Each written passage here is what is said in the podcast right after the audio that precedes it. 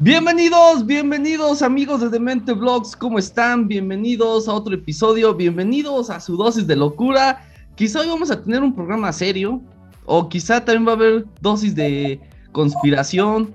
Ya veremos qué va a suceder en este episodio, un episodio especial. Es la primera vez que esta situación va a pasar en el país, una revocación.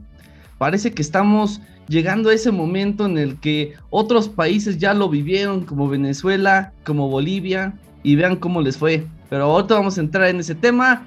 Sergio, Luis, Luis, Sergio, ¿cómo están? Bienvenidos a otro episodio, bienvenidos a otro capítulo. ¿Cómo están? ¿Cómo los ha tratado este nuevo horario? ¿Les ha afectado? ¿Han dormido bien? ¿Cómo han estado en estos días?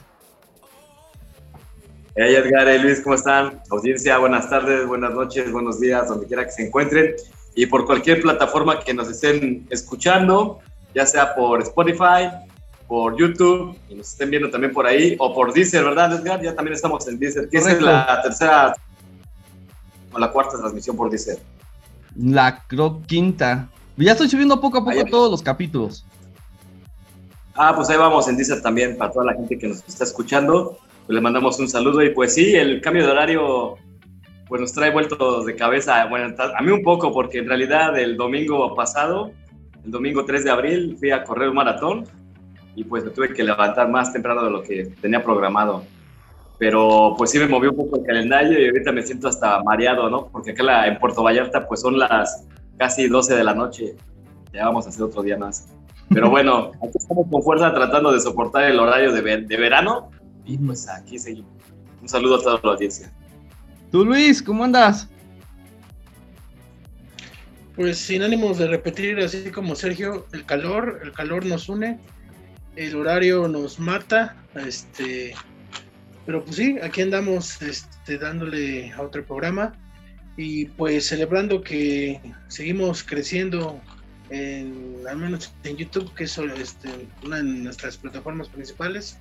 Ya llegamos a los 150 suscriptores, agradeciéndoles a todos ustedes que nos hayan ayudado a llegar hasta ahí, pero recordándoles que sigan recomendándonos, sigan obligando ahí a las cuentas de los papás, de las abuelitas, las tías, o con los primos o los amigos para que se suscriban y este año alcancemos la meta de pues, los mil seguidores para que podamos este, monetizar, podemos hacer eh, directos desde la plataforma más este, seguido y podamos interactuar con ustedes y pues podamos eh, abrir más cosas como la pestaña comunidad, ¿no?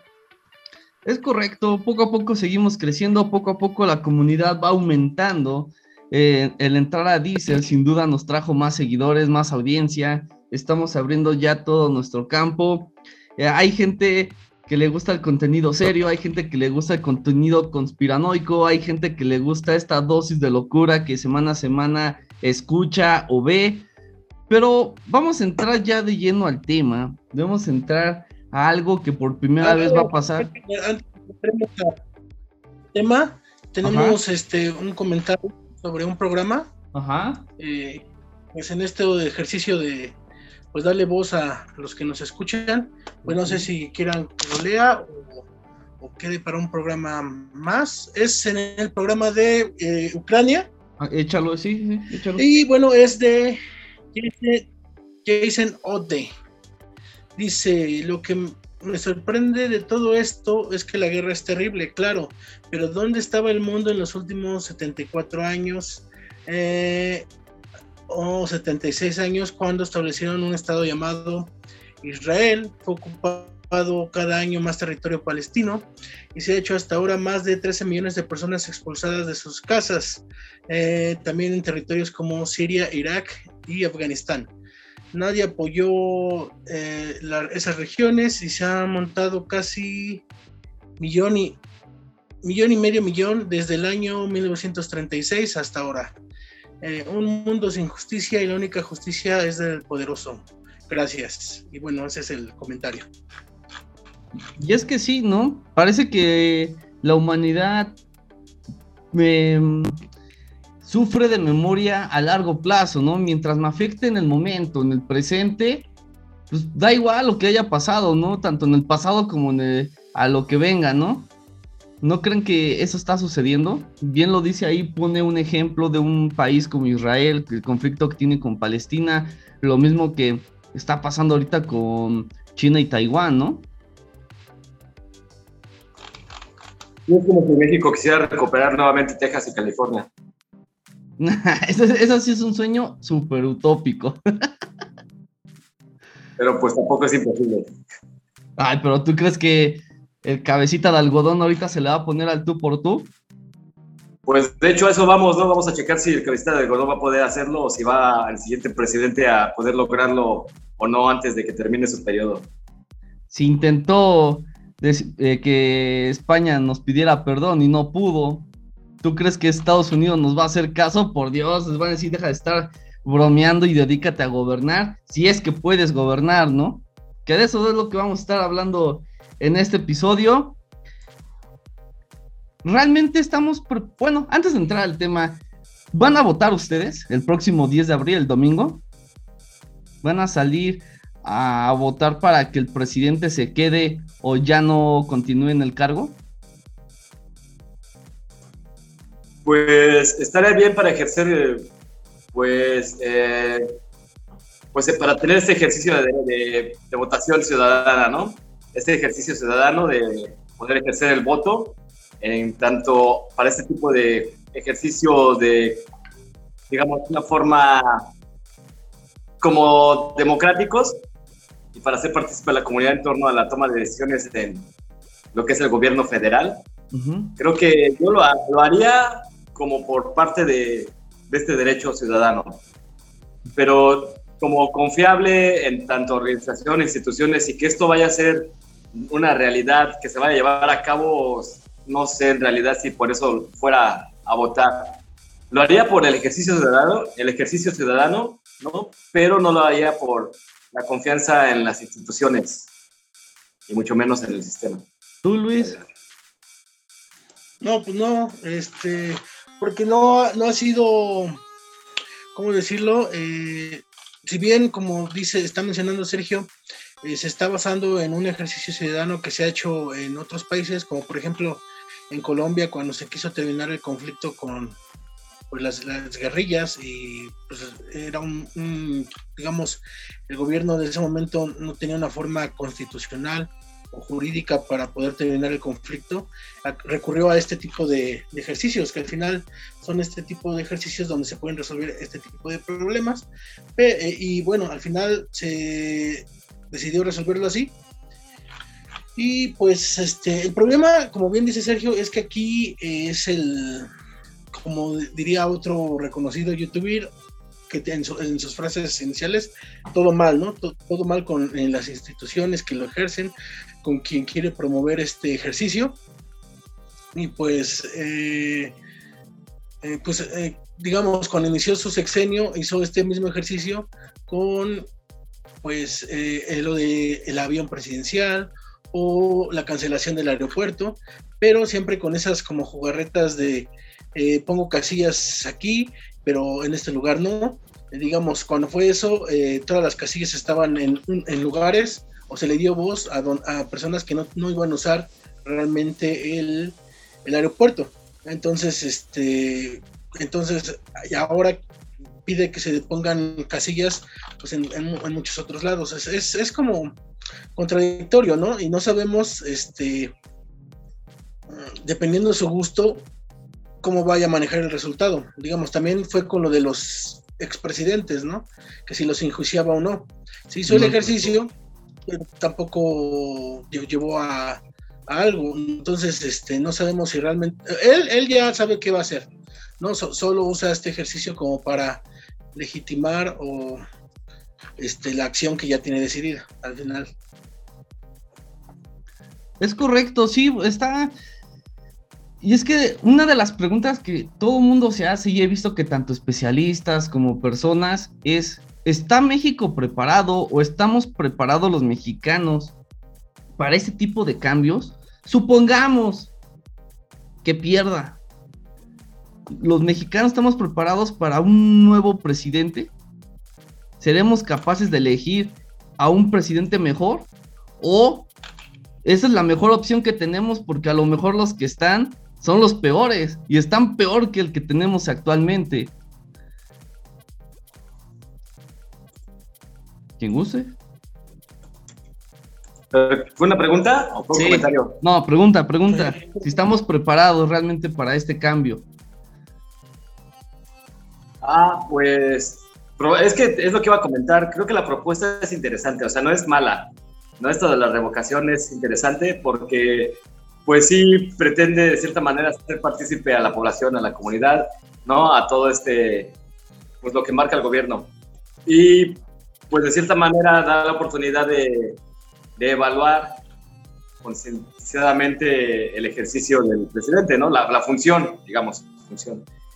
Y Digo, no, no aplicaría, por lo que sé más o menos, no aplicaría si entra, si se avala o si se aprueba, no aplicaría directamente con, sabemos que con AMLO, ¿no? Si lo aplicaría con el próximo presidente y se, haría la evaluación a, la mitad del año, ¿no? Digo, a la mitad del periodo, que sea los tres años. En ese momento se podría sacar al presidente, digamos, revocarlo. Entonces, creo que de cierta manera es interesante, porque también se ha, se ha practicado, creo que en otros países, ese tipo de, de juego también, bueno, de estructura y ha funcionado para la elección de cargos. No sé si realmente aquí el, la comunidad o la sociedad esté realmente dispuesta a generar este tipo de cambios. Sabemos, pues, que muchas de las instituciones están, pues, bajo la corrupción, ¿no? Y muchas de ellas, tanto en México como en todo el mundo. Y creo yo, no, sigo, sigo sin confiar aún en, en las instituciones y, y realmente no sé si vaya a funcionar. Aunque la propuesta sea interesante, no sé si, eh, si México como país realmente esté preparado para poder llevarlo a cabo. ¿Tú, Luis, cómo ves esto? ¿Estamos listos? Pues mira, eh, tu respuesta es, este, tu, tu pregunta es muy certera, pero por desgracia no es una, no es una pregunta a la que se le puede responder con un simple sí no, porque es hablar de toda la estructura sociopolítica de México. Eh, la organización, este como estructura que se, ha, se ha hecho en México desde pues la revolución, el porfiriato y las épocas anteriores que pues han, han llevado al México actual a, ese, ese momento sexenal, al hombre, al, al que pues Krause llamaba el rey por seis años en, sus novelas. Eh, que ha, sido pues toda una cuestión que, ha llevado hasta aquí, ¿no? Eh, porque, por ejemplo, eh, yo digo que no estamos listos porque ni, ni el propio hombre o el presidente que está proponiendo este ejercicio, que igual estoy de acuerdo que es un ejercicio válido, pero no para esta instancia que quiere ejercer, porque digamos, ya, ya dijo el INE que se necesita un 40%. Entonces, eh, como también tú, mencionas, los expertos están pues debatiendo que eh, ese 40%, ¿cómo se va a, conseguir? Cuando en las eh, encuestas de algunos medios están diciendo que la mitad de las personas encuestadas no saben ni el día en que se va a ejecutar. Pero al mismo tiempo, en un 80% sí están de acuerdo en que se haga el ejercicio. Digamos que eh, está, un poco, eh, y la verdad es que son encuestas a una semana de, la misma, del mismo, pues, eh, este, pues, evento electoral, se le queremos llamar así. Entonces, es, es, extraño que no, no está, este, como digamos, estos datos contradictorios que chocan entre sí, y pues, este, otra, otra pregunta que decían que es interesante, y sabe qué, qué, qué significaría un resultado u otro, y ahí sí, todos coinciden en que no saben, ¿no? No saben qué, qué pasaría si se gana, si se pierde, eh, y se me, hace, se me hace muy curioso. Y bueno, en el ámbito legislativo no, este, no hay como un panorama electoral que están poniendo los propios diputados de Morena, que es el partido que están promoviendo esto, eh, pues de quién quedaría, de si se va a llamar a elecciones. Sé que la constitución ya, ya, lo, ya lo modifica, pero pues qué cosas no se ha saltado ya este partido en el poder constitucionalmente para ciertas cosas, ¿no? No sé si tú hace varios programas hablabas de la, del decretazo de la partida secreta. Mm. Que, que, había puesto en oculto varios este, varias cosas que apenas la Suprema Corte ya dijo que ya se deben revelar. Ya veremos qué pasa. Entonces, si para eso se, hacen esas cosas, para este proceso no sabemos qué suceda. Lo que yo había visto, o, creo que es lo que lleva a este plan, es que si bien López Obrador, aunque llegara a perder, no se iría, o, si este, diría, no, pues la gente me quiso tres años, lo que quiere dejar es el precedente, quiere dejar que, eh, que pues ahora sí, que quede eh, dicho el ejercicio para que cada eh, mitad de gobierno el siguiente presidente sí se vea atado a ese ejercicio cada pues, a mitad del sexenio. ¿Por qué? Porque en el caso de que no llegara a quedar alguien de, pues, de su propio círculo o de su propio este, partido, eh, podría tener atado a, la, siguiente presidente, bueno, al siguiente que gobierne esos seis años, acá, cada tres años. O sea, sería como ese ejercicio para seguir haciendo su movilidad social, que eso sí es lo único que ha sabido hacer, eh, para causar estos golpeteos, esos ejercicios. Sería un arma a futuro contra cualquier presidente contrario. Yo creo que eso es lo más peligroso. Sí, e, e, eso es peligroso porque ¿qué pasaría también? Sabemos que este presidente pues no le no sabe perder. Sabemos que este presidente si pierde va a decir que no. Y por más que haya perdido, va a buscar la forma para revertir la situación. Y no es la primera vez que pasa. No, es como eh, también no, no sabemos y no lo ha especificado de qué ha vivido durante todo este tiempo, desde que dejó de ser el, el mero mero de la Ciudad de México, ¿no? Y de qué ha vivido, muchos dicen que su riqueza, que esto y que el otro, hasta ahorita que ya está en el cargo y que según nada más de su sueldito, no tiene nada de propiedades. Son muchas cosas que... Mm, ¿Cómo decirlo? Este presidente como que oculta para que se vea como el pobrecito, ¿no? Porque al final de cuentas estaba viendo yo el otro día que es como el movimiento Morena, es como una secta. ¿Ustedes lo ven así? Que realmente sea como una secta, de que se alabe, se verene, eh, se alabe mucho la imagen de, del, como el ser supremo, que en este caso es Andrés Manuel. Hoy, hoy por ejemplo, eh, se llevó a cabo, dicen que una marcha, pero más bien parece como el cierre de la campaña de, la, de esta revocación por, por parte de Claudia Sheinbaum, que hizo aquí en la Ciudad de México, cerró a Avenida Reforma, el Monumento a la Revolución, apoyar a Andrés Manuel en esta revocación este, botargas, tanto de ella como de, del presidente. Gente. botargas, no? Sí, había botargas, en serio, había botargas de ella y del presidente. Y este. tengo que ver eso. Velo, ¿no? Chécalo, chécalo. Está en todos los medios. Y lo más curioso es de que decían que todos los que estaban ahí que según sus cuentas de Movimiento Morena, o como yo digo, secta morena, eran según 26 mil, 30 mil este, presentes ahí apoyando, gritando que se quede el presidente y presidente, presidente y bla, bla, bla, y que yo contigo. Todo un espectáculo, todo un show, ¿no? Y lo que más me daba risa, lo que más me llamó la atención es de que no, no hay acarreados. La gente que viene aquí es porque quiso, porque quiere, ¿no? Y luego ves ahí en los medios preguntándole a la gente, ahí los videos se hacen virales, de que, ¿por qué estás aquí? No, pues apoyando al presidente y a la reforma energética. Y le preguntan, bueno, ¿y por qué crees que la reforma energética nos va a ayudar? Ah, es que la electricidad es fundamental para nosotros, ¿no?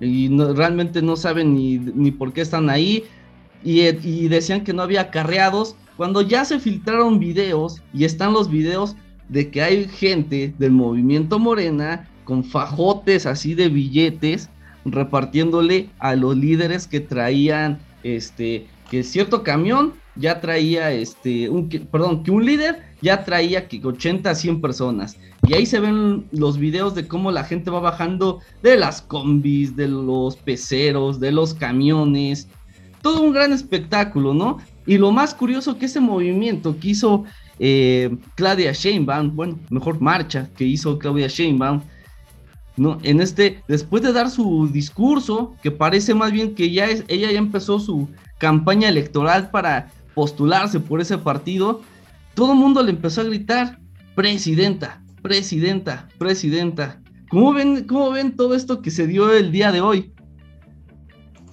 Luis. Yo, bueno, eh, pues mira, es el... Te digo que todo esto tiene que ver con la, con la estructura de que se ha creado de México, ¿no? Eh, eh, curiosamente, se decía hace mucho tiempo que existía el año de Hidalgo, ¿no? Este año en el que, pues, el gobierno se, en el, último, trataba de robarse todo lo que se pudiera para, pues, ahora en el cambio electoral, por si no alcanzaba a estar dentro de lo que llamaban, pues, la foto, eh, pues se, quedaba con algo, ¿no? Luego, con el paso del tiempo, pues, este, desde antes, ¿no? por eso de ahí se llamó el, el año de Carranza, ¿no? Por si el Diego no alcanza. Eh, entonces ya hablábamos de, que dos años antes de que se acabara el gobierno, ya la gente estaba haciendo estos movimientos. Pero curiosamente, eh, con, este, con el nuevo, pues se dice que el nuevo, la nueva generación política será con Fox, cuando él dice, ya a mitad de gobierno, ya, ya destápense, ya digan quién quiere, se da eh, este mismo movimiento, pero ya a los tres años, a la mitad del gobierno.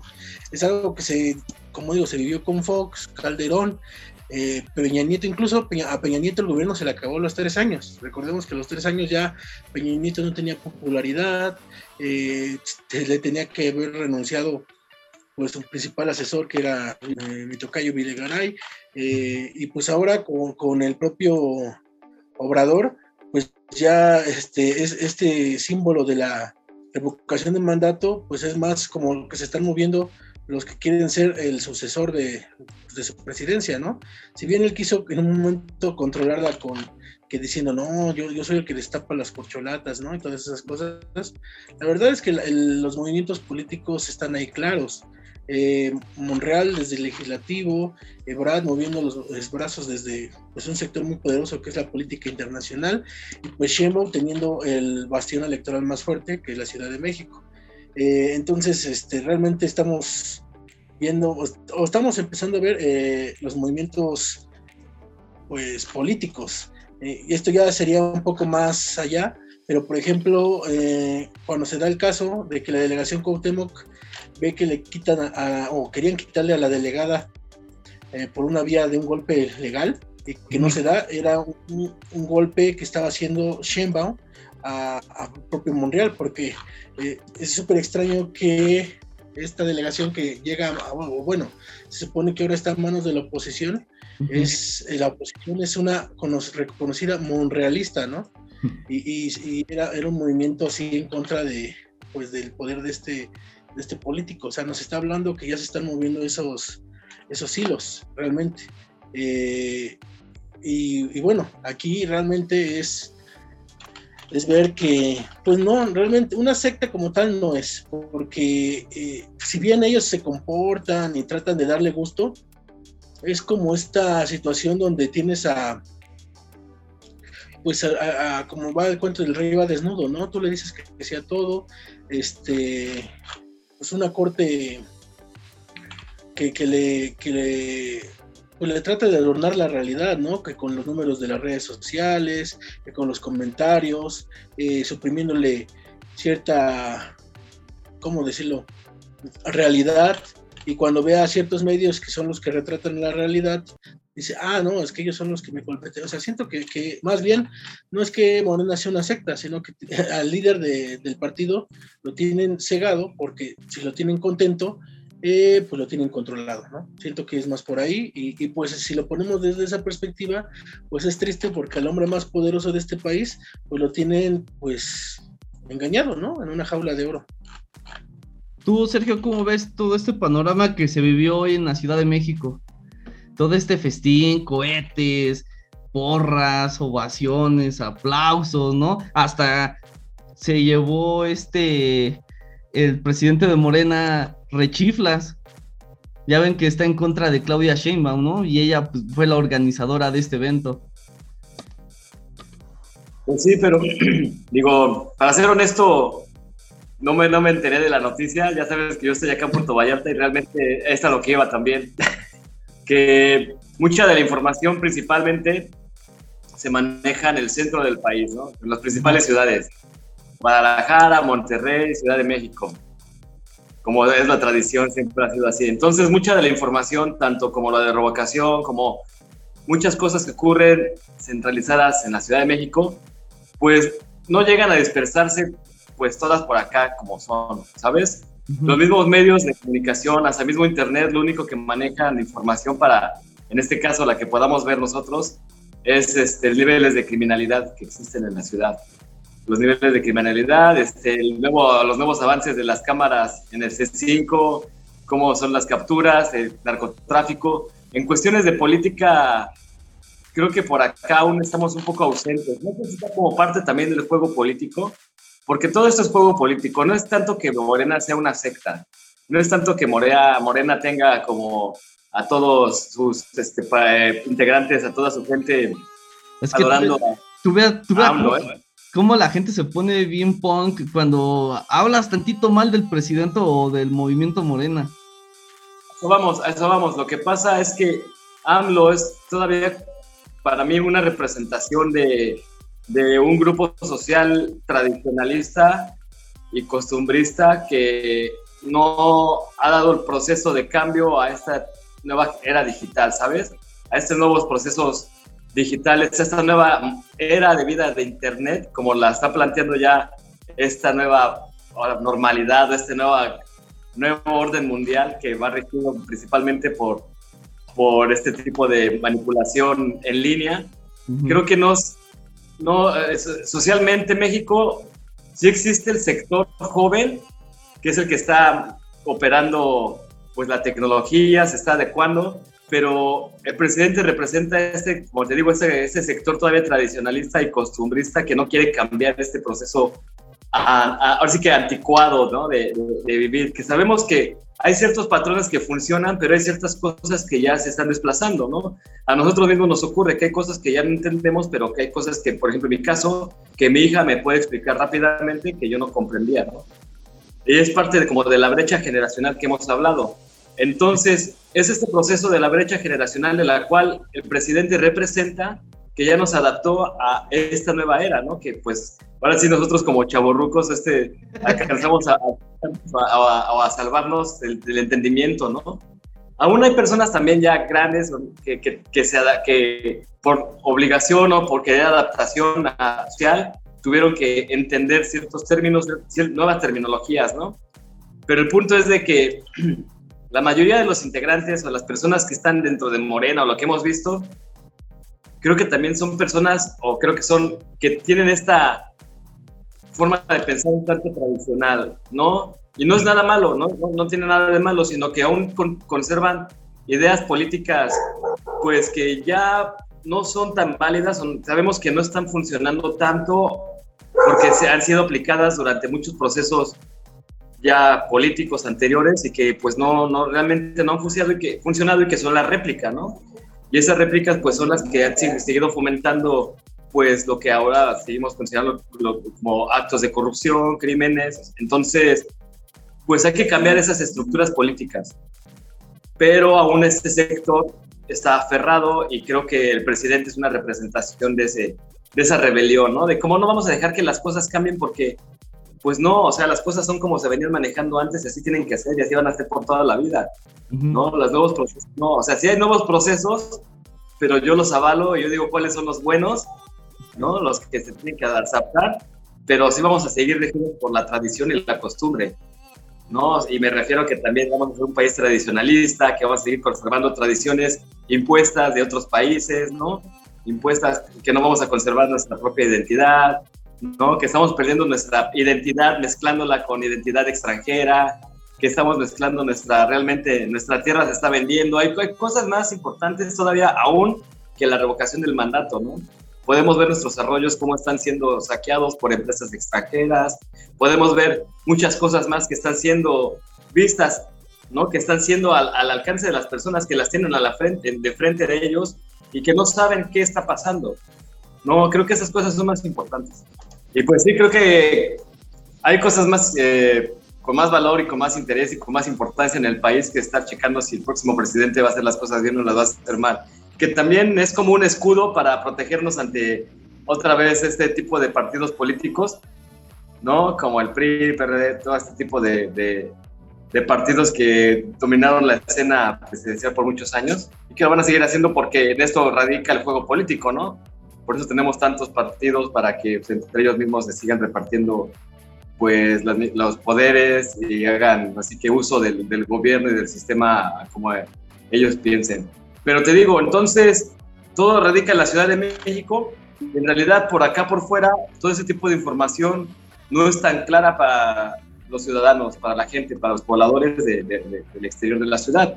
Entonces, no, por lo que yo veo, no tenemos como esta noción del 100% de lo que realmente significa una revocación de mandato o realmente las propuestas políticas que hace el, el, presidente, porque no toda la gente ve las mañaneras, tampoco toda la gente está al día con las noticias o como antes solía hacer con el periódico, que el periódico tenía un poco más de fluidez como de mano a mano y tenía un cierto tipo de información. Ahora las redes sociales te manejan la información que tú vas generando en torno a tu algoritmo. Es el tipo de información que te va proponiendo. Y antes como que el periódico te ayudaba más a tener un poco más de información en torno a las cosas que ocurrían en tu exterior, ¿no? que ocurrían con tu poblado, con tu comunidad. Entonces, eso es lo que digo ahora, no tenemos la, la facilidad de acceso a, a, aunque parezca, aunque tengamos esta apertura del Internet, no tenemos aún el conocimiento o la abstracción real de lo que está ocurriendo en, el, en la ciudad o en esos puntos principales y que realmente van a afectar por fuera, ¿no? Ya lo sentimos por nosotros por acá cuando ya están impuestas las leyes, las acciones ya se están llevando a cabo. Ahí es ya cuando decimos, ah, ¿qué pasó, no? ¿Qué, está ocurriendo? Pero realmente, como te digo, yo como ciudadano viéndolo ya como, no tanto como periodista, yo creo que no existe la información adecuada o la, la herramienta que, que, realmente informe a las personas para darnos a conocer qué está ocurriendo con ese tipo de procesos. Eh, Serge, tú que estás allá, ¿se, se, ¿se, habla de esto? ¿Se habla de la revocación en radios locales, periódicos locales, eh, en los canales locales? En realidad no, porque el juego político por acá es muy tranquilo. Ya sabemos que el que está dentro de la presidencia, dentro del mandato, pues eh, en realidad Vallarta, aquí Vallarta es muy tranquilo. Vallarta es un, es un puerto marítimo, turístico, que las acciones políticas en realidad no son como cosa de otro mundo, sino son para hacer funcionar la dinámica social, ¿no? hacer funcionar los centros deportivos, los lugares eh, como pues de más concurrencia. Creo que en esa parte sí funciona bien, más no tiene como este juego político de, de vamos a quitar, vamos a proponer, sino creo que la función de gobierno está haciendo lo suyo en su parte y también veo mucha participación ciudadana dentro de, de propuestas para generar dentro de los recursos con una distribución bien y les toque pues como una parte para poder ellos proponer su, su arte, su, actividad. Creo que sí hay una repartición, por lo menos aquí lo veo adecuado, pero dentro de la, del, del, sector del, del, tejido social creo que sí hay muchas cosas que aún siguen basadas dentro de la tradición y el y es por eso que también Jalisco o en esta parte de Vallarta principalmente lo vemos, que existe y prolifera muchísimo el machismo. No, no es tanto cosas como en la Ciudad de México que de cierta manera ves que hay un movimiento que te está tratando de erradicar estas nuevas masculinidades, ¿no? O esta nueva forma de, de, de moverse el, hombre, ¿no? Y de, de, la convivencia social. Creo que eh, por acá aún sigue manejándose esta visión de la tradición, de la imposición y del dominio pero existe una parte femenina que también tiene ese poder, pero bueno, ese es otro punto que, que me refiero a que aún acá sigue siendo un tanto tradicionalista, ¿no? Pero que sí tiene un, un, un tinte organizado y sí tiene como una, una, una estructura formal de. Hay una de las preguntas que bien lo decía también, este, tanto Sergio como Luis lo, estaba, eh, lo estaban diciendo ustedes, es de que la gente realmente no sabe qué va a pasar si Andrés Manuel López Obrador pierde el domingo, ¿no? ¿Quién quedaría? Y por 30 días quedaría el mero mero de la mesa directiva de la Cámara de Diputados, eh, Sergio Gutiérrez. Durante 30 días él quedaría a cargo en lo que se abren las nuevas este, elecciones. ¿Qué pasó, Luis? Porque le encanta que le digan Gutierritos. Ah, bueno, Gutierritos. Durante 30 días, él sería el encargado de dirigir al país, encaminar al país, que absolutamente no, no haría nada, seamos honestos, no haría nada. Haría nada más acto de presencia, fotos, videos, entrevistas, y ya después se, se daría las nuevas elecciones. Me recuerdo, un poco este, también juego político ya, igual, igual Luis es un poco más conocedor de la historia eh, política mexicana, en la, cual pues se sustituía un presidente, no sé, por asesinato o algo así, nada más por, y entraba un sucesor por tres días o dos días, luego entraba por una semana. Creo que de cierta manera está repitiendo igual, otra vez se digo, esta tradición, o esta, quiere, él quiere ser parte de la historia de alguna forma, ¿no? Quiere ser parte de la historia tanto como en, en infraestructura, de decir, yo creé esto, yo cambié esto, yo hice este cambio, hice este cambio político, hice esta reforma política, hice este... Él quiere ser parte de la historia, quiere ser nombrado como el presidente ¿no? de popular, el presidente que realmente representaba el sector social que lo necesitaba y, él quiere ser eso. O sea, eh, y ya lo está haciendo, ¿no? Él, él, está formando esa imagen para ser recordado como el Mesías para este, la población, ¿no? ¿Es cierto, Luis, lo que dice Sergio? De que quiere ser recordado, o es simplemente el ego que le está ganando para decir, a ver, quiero ver realmente cuánta gente es la que me apoya, ¿no? Y, en caso de que no se concrete el número de votos necesarios para que esto proceda, decir, mira, el INE realmente ahí está, no hace nada para, para que se hagan bien las cosas y por eso debe debemos de eliminarlo, ¿no? Como ya se hizo, insisto, en Bolivia y como ya se hizo también en Venezuela. Pues mira, en efecto, él tiene este, este, esta consideración de que él quiere, si quiere pasar a la historia, tiene esa obsesión. Él quiere estar en las páginas de México, como en su momento Lázaro Cárdenas, Madero, eh, bueno, estos, estos políticos eh, pero es una obsesión tan grande que pues e-, ese es el problema, que eso no lo decide él, eso es algo que pasa pues con el tiempo, ¿no? Eh, reviviendo personas, porque también se ve en esta política que tiene de revivir personajes que sí, de alguna forma han sido olvidados por la historia. O sea, Zapata, eh, lógicamente es algo que nos dieron en, la escuela, pero sí se ha habido visto un poco rezagado por otros personajes, como también eh, los Flores Magón, que también los está recordando con un aniversario, eh, y pues el supuesto, bueno, el supuesto, el general Ángeles, al que le está dando el nombre del aeropuerto, tiene, tiene esa, pues como espina, eh, él, él sí, en efecto, sí es un apasionado de la historia, una historia que le conviene muy a modo siempre también, ¿no? Una historia bastante me encanta esto, cosa de la historia fantástica, ¿no? Al, México prehispánico lo ve como algo lejano, astral, eh, como un dogma que, que, que, que quiere como reivindicar, digamos como unir, pero pues al final no lo entiende tampoco, ¿no? Eso es algo que, veo también mucho en López Obrador. Eh, eh, ahora con lo de con esto del mandato, pues híjole, no sé cómo, si lo, va a ayudar en este sentido, ¿no? Porque algo que, sí tiene es que estos temas desvían de, otros, ¿no? Tan solo ahorita eh, hablamos de que se comprueba de que este, su fiscal estaba metiendo mano en decisiones judiciales y ya se está viendo una liberación del poder judicial de su influencia, pero ahorita eh, se está desviando ese tema por el tema de, ¿cómo se llama? Pues esta revocación de mandato. Eh, lo del aeropuerto, que lógicamente, pues también es un tema que da de qué hablar, pero más crítica a él es una crítica al propio ejército, pero también es un tema pues que se está yendo por debajo de la mesa eh, por lo mismo de la revocación del mandato.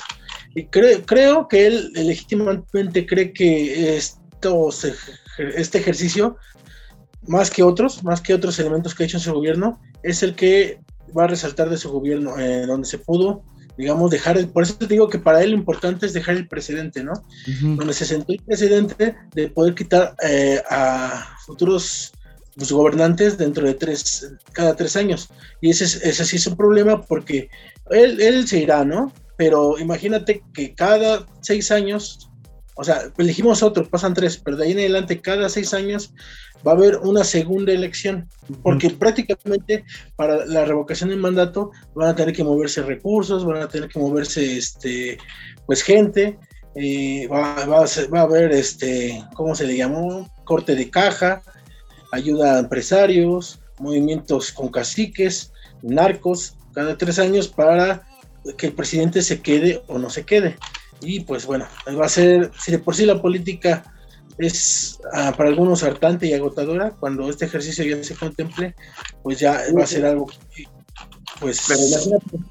Pero imagínate, que, que, que, esta opción de decisión la pueda tener algún grupo criminal. Ok, este presidente no me interesa, me conviene la negociación en esos tres años para darle prioridad a nuestro negocio. Vamos a hacer que lo saquen o que lo fueran y vamos al, al que sigue, ¿no? Creo que también por ahí puede ser una de, control del, del, crimen. No, no llamamos crimen organizado, ¿no? Sino como grupos delictivos. Sí, no, pues sí, el crimen organizado pone alcaldes, pone delegados, ha llegado a poner hasta gobernadores. no, no lo dudes también que pueda quitar presidentes. Sí, eso es cierto y es un tema preocupante. Y de, de hecho también eso les quería hablar. ¿Creen que el domingo pase pues algo catastrófico. Es decir, sabemos que ahorita la violencia está incrementando y que sabemos y ya es conocido que se roban urnas, queman urnas, empiezan todas estas cosas, pero que ya suceda como un tiroteo, empieza algo más drástico, ¿creen que llegue a pasar algo más? ¿O simplemente es una, una cosa mía que ahorita me está surgiendo con toda esta plática, ¿no? Yo creo que es parte de tu paranoia y no por algo te llaman el multita. creo que de cierta forma, podrá tal vez ocurrir algún este conato, ¿no? Algún este intento de, robo como es clásico para distraer, ¿no? Un chivo expiatorio por ahí, ¿no? Para distraer la atención, para llamar la atención de este lado, o no sé, puede ser cualquier cosa, ¿no? Puede ser también hasta como parte de la propaganda de algún grupo, ¿no? Decir, ah, nosotros hicimos esto para que vean que estamos aquí, tenemos el control. O sea, puede ser cualquier, cualquier situación. Tal vez puede ocurrir dentro de una de esas posibilidades que exista un tiroteo y que, que no se salgan balas por todos lados. Puede pasar cualquier cosa, pero hemos visto en otros ejercicios anteriores muy parecidos que en realidad el impacto, las propuestas pueden ser interesantes, pero el impacto social realmente no tiene la respuesta que ellos esperan, porque realmente la sociedad está esperando algo más, ¿no? Es lo que les decía, estamos viendo la situación y la problemática real, ¿no? Nos tienen ellos sometidos a una situación problemática que pues casi casi nos tienen al límite dentro de, de necesidades, ¿no? Como para que estemos pensando en el próximo presidente. Si de por sí socialmente estamos, como les digo, ¿no? Bajo un nivel depresión, pa, venido, ¿no? La inflación, venido de un COVID, de una pandemia, venido de toda la complejidad de, la situación, el, el incremento de gasolina, de todos los resultados de la economía, de las finanzas mundiales, cómo nos está afectando, para que ahora estemos pensando ¿no? nuevamente en, en, quién va a ser el próximo presidente y si lo vamos a poder sacar a tiempo. Porque yo, porque tengo, tengo, eh, enterado, tal vez me equivoco, si este ejercicio resulta, no va a aplicarse a AMLO, va a aplicarse al próximo presidente. O sea, AMLO termina su proceso y se aplica hasta el próximo presidente. Entonces no vamos a pensar que, que van a sacar a AMLO. Él, va a terminar su periodo y va a dejar como él. Yo hice esta propuesta para que en el próximo periodo, tal vez si entra el PRI, podamos hacer una mega campaña para sacarlo. Y tal vez podamos hacer un mega plantón en, en reforma otra vez, demostrando que tenemos poder y podamos sacar al PRI antes de que termine su periodo o cualquier otro partido opositor a Morena, ¿no? Obviamente, porque ahorita Morena, pero que también sabemos de dónde viene Morena. Bueno, el punto es de que también una Incluso el candidato que queda de Morena se llega a salir, ahora sí, de, de lo que él posiblemente deje encargado también. Sí. Entonces, existen muchas posibilidades, ¿no? Todas las posibilidades son, o sea, pueden ocurrir cualquiera de ellas puede ocurrir, ¿no? Tanto el tiroteo como que el narcotráfico entre a los tres años y saque el próximo presidente a los tres años y se ponga un nuevo Estado de Derecho. Pero bueno, esa es una situación ya muy elevada. Muy, rebuscada y elaborada, sí. Ya para ir finalizando este episodio, ¿no se les hace, hablando de elaborada, muy elaborada la pregunta? Muy rebuscada. Sabemos que mucha gente, pues con trabajos, pues lee rápido y dice, ah, sí, no hubiera sido más fácil, ¿quieres que continúe el presidente? Eh, opción 1, sí, opción 2, no. ¿Tú, Luis, cómo ves esto? Pues es, eh, ay. Yo también cuando se dio el momento de que se redactó la pregunta, eh, no sé si también fue como uno de esos obstáculos que se intentaron poner para complicar también el proceso, eh, para que la gente no sepa qué votar y aunque digamos se dé esta votación que cumpla en los números para que sea efectiva legalmente, eh, pues digamos un tropiezo más. Sí, la, la pregunta es este, bastante no entendible. De hecho, por eso en estos como actos proselitistas que tuvieron varios funcionarios, decían exactamente lo que tú dices, ¿no? La pregunta pues, básica es si quieren que siga el presidente o no, entonces vayan a votar. Eh, pero pues la verdad, no sé, no sé qué, qué pensaron los, la jurisprudencia o los expertos en ese tema cuando redactaron la pregunta. Para ti, tal vez también, también pudo haber así como pudo haber redactado el presidente, ¿no? Con la última carta que redactó a. sí. Tal vez se la pudo haber hecho. Pero, como dice Luis, puede tener otro doble juego, ¿no? Puede tener, en un momento de jurisdicción, tiene otro sentido la, la, la, la pregunta, ¿no? Para tener otras consecuencias, ¿no? Tal vez hay que yo en realidad no voy a ejercer el, no voy a ejercer mi derecho a voto esta ocasión. No, no estoy bien. No digas, esto es libre y secreto. no estoy bien informado. Este, en realidad no creo en la propuesta. Yo no creo en la propuesta, no creo que esto se vaya a llevar a cabo. Sí creo que es parte de, de la propaganda. Sí creo que es parte de una propaganda diseñada para establecer dos bandos, ¿no? Tanto el de yo estoy haciendo esto en contra de estos, ¿no? Que estos son los malos, estos son los buenos. Y pues, es el mismo juego político de siempre. Entonces, por lo mismo, porque trato de diferenciar este juego político, yo creo que pues yo no voy a participar en esta ocasión. Pues Orwell está muy de ti.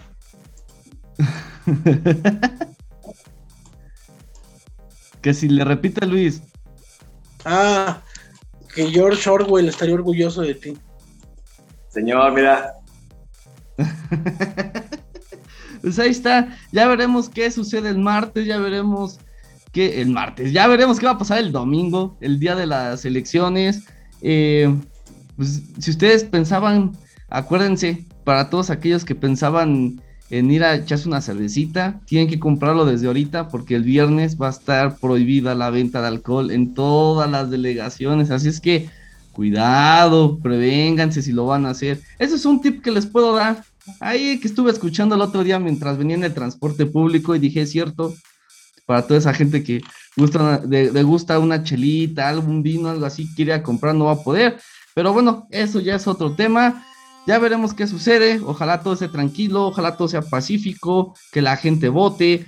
En, teoría son gente que puede ir a votar, son 92 millones de mexicanos los que pueden ir a votar, se espera nada más la mitad, o lo que el INE dijo que eran 36 eh, millones de personas, que con eso ya pasaba todo esto, se aprobaba completamente, ya veremos qué sucede, algo más que quieran agregar en este episodio.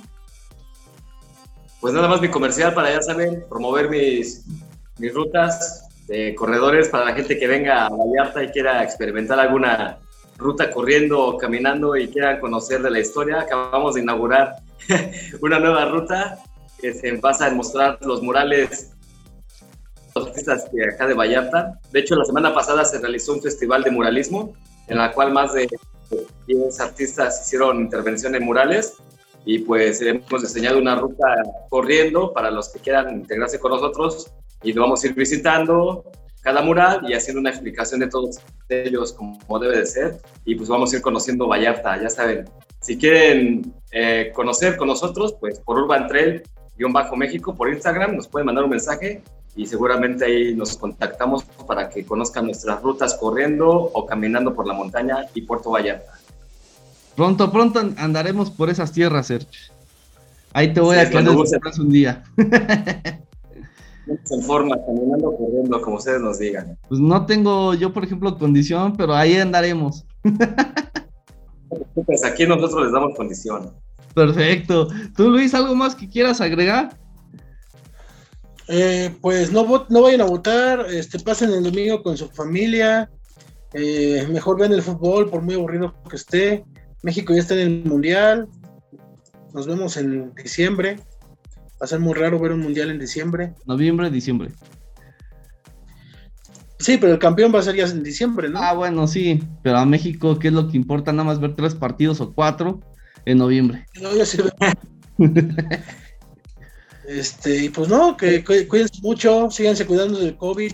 Todavía no es, cosa de, estar tranquilos. Y pues nada más, nos vemos en la siguiente. Y recuerden darle like, comentar, compartirnos, porque así nos ayuda el algoritmo de YouTube. Así es, ya pronto también les vamos a tener un especial de, de Jesus. ¿Quién es Jesus? ¿Qué hace Jesus? ¿Es humano Jesus? en este especial de Semana Santa. Nos vemos la próxima semana en otro episodio aquí en Demente Vlogs con su dosis de locura. Bye.